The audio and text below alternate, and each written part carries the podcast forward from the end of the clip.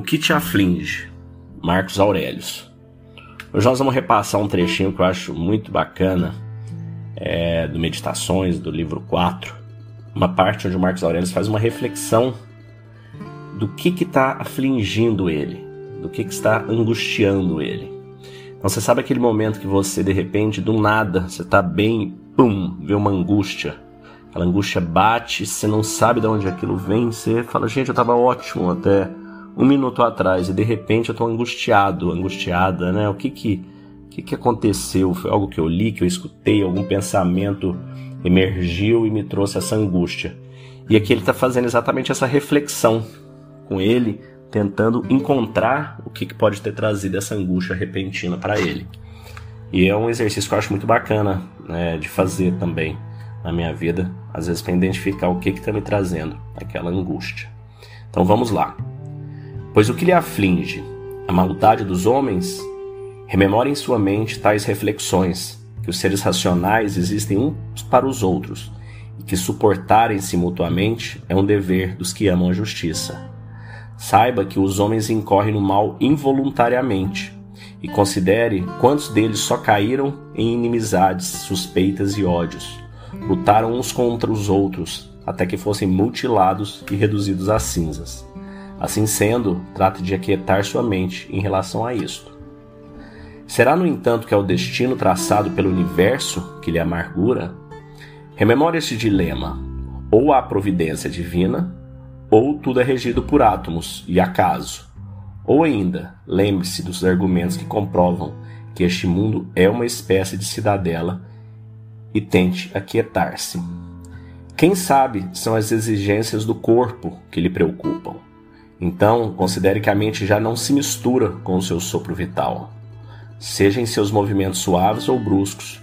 Tão cedo, ela toma consciência de si mesma e de suas capacidades. E rememore também as lições ouvidas e compreendidas acerca das dores e dos prazeres, de modo que possa apaziguar tais temores. Mas talvez seja o desejo daquilo que chama de fama o que lhe atormenta. Veja quão cedo tudo que já passou é esquecido, e contemple o abismo infinito do tempo em cada lado do presente. Considere igualmente a insignificância dos aplausos, a inconstância de julgamento daqueles que elegem seus ídolos, e finalmente o espaço estreito de terra em que vivemos nossas vidas, e fique em paz, pois toda a terra não passa de um ponto, e a parte que nos cabe habitar nela é ainda menor ínfima, insignificante. Quão poucos são os homens que vivem neste recanto do mundo, e quão medianos são as suas qualidades. Assim sendo, do que valeria todo o seu aplauso? Tudo considerado é isto que resta. Lembre-se de se retirar de tempos em tempos neste pequeno território dentro de si mesmo. E acima de tudo, não se deixe distrair e não violente sua alma mas seja livre e observe as coisas como um homem, como um ser humano, como um cidadão, como um mortal.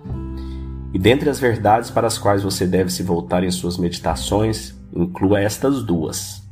Uma, que as coisas não são realmente capazes de tocar nossa alma, pois todas elas existem externamente.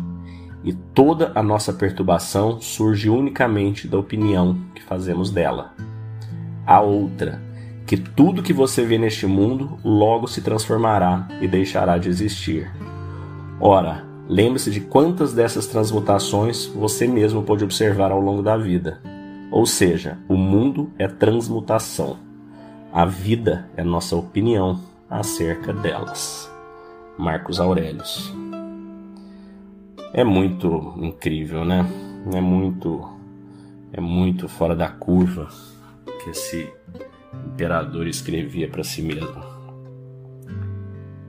Ele refletindo o que estava trazendo aquela angústia, né? A maldade dos homens. Ignora, né? Isso não pode te atingir. Deixa eles, deixa eles apenas suporte-os, né? A gente acha que por ser imperador, imagina, você, você ser um imperador é, como você ser um líder hoje em dia, não? Às vezes um presidente, um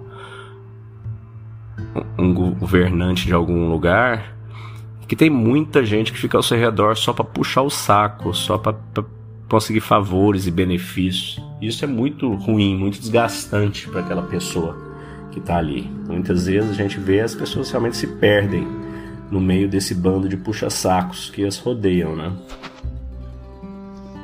Aí ele vai para reflexão, é o destino traçado que lhe amargura, né?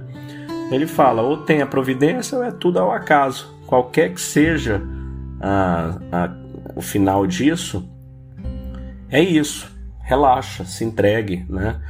Como você vai descer numa montanha russa. A partir do momento que você topou, entrou, sentou e, e ela começou, se entrega para aquilo ali, porque você não vai ter como frear aquilo mais. Então aproveita a viagem, né?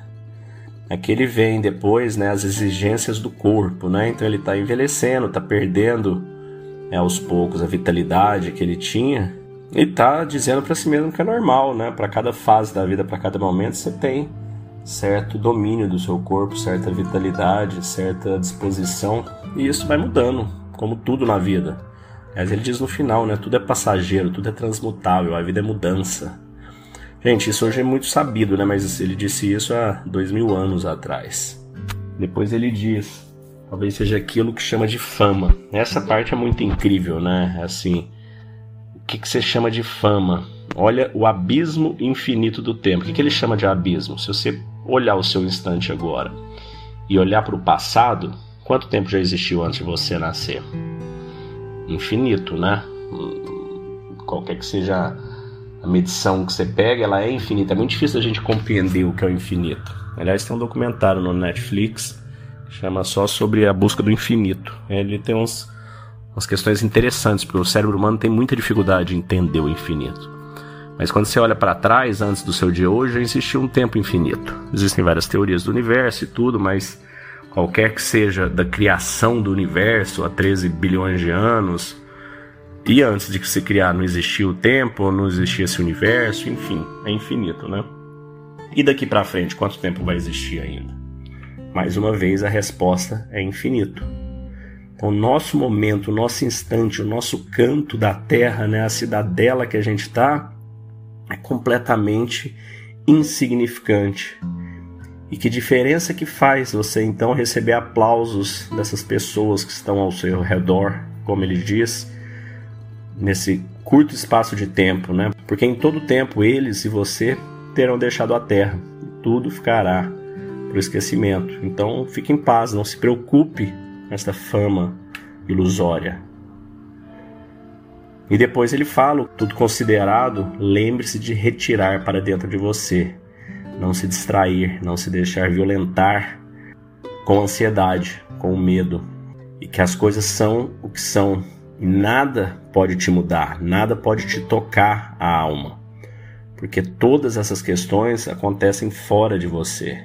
Portanto, elas não podem te mudar. E por fim, aceite a vida, aceite a transmutação, porque o mundo é transmutação e a vida é a nossa opinião acerca dela. Calma da mente é conexão, intencionalidade, foco por uma vida que vale a pena ser vivida. Acreditamos que a sociedade está enfrentando desafios significativos, com níveis alarmantes de ansiedade, medo e depressão. Acreditamos que a cura está dentro de cada um de nós e nosso propósito é ajudar as pessoas a encontrarem a serenidade mental como o primeiro passo para reconectar consigo mesmas e alcançar o bem-estar do corpo, da mente e da alma. Acreditamos na transformação individual para a cura coletiva. Dentro da Calma da Mente, nós oferecemos um programa baseado em uma filosofia com mais de 2.300 anos, o estoicismo, apoiado em técnicas de meditação e visualização validadas hoje pela neurociência e pela PNL. Nossa missão é fornecer ferramentas e recursos para que as pessoas encontrem calma interior e vivam com propósito, intencionalidade e foco, e conquistem uma vida que vale a pena ser vivida. Para saber mais, entre em calmadamente.com.br ou no QR Code que deve estar aparecendo para você aí e escolha o melhor plano para você, para sua empresa e para sua família.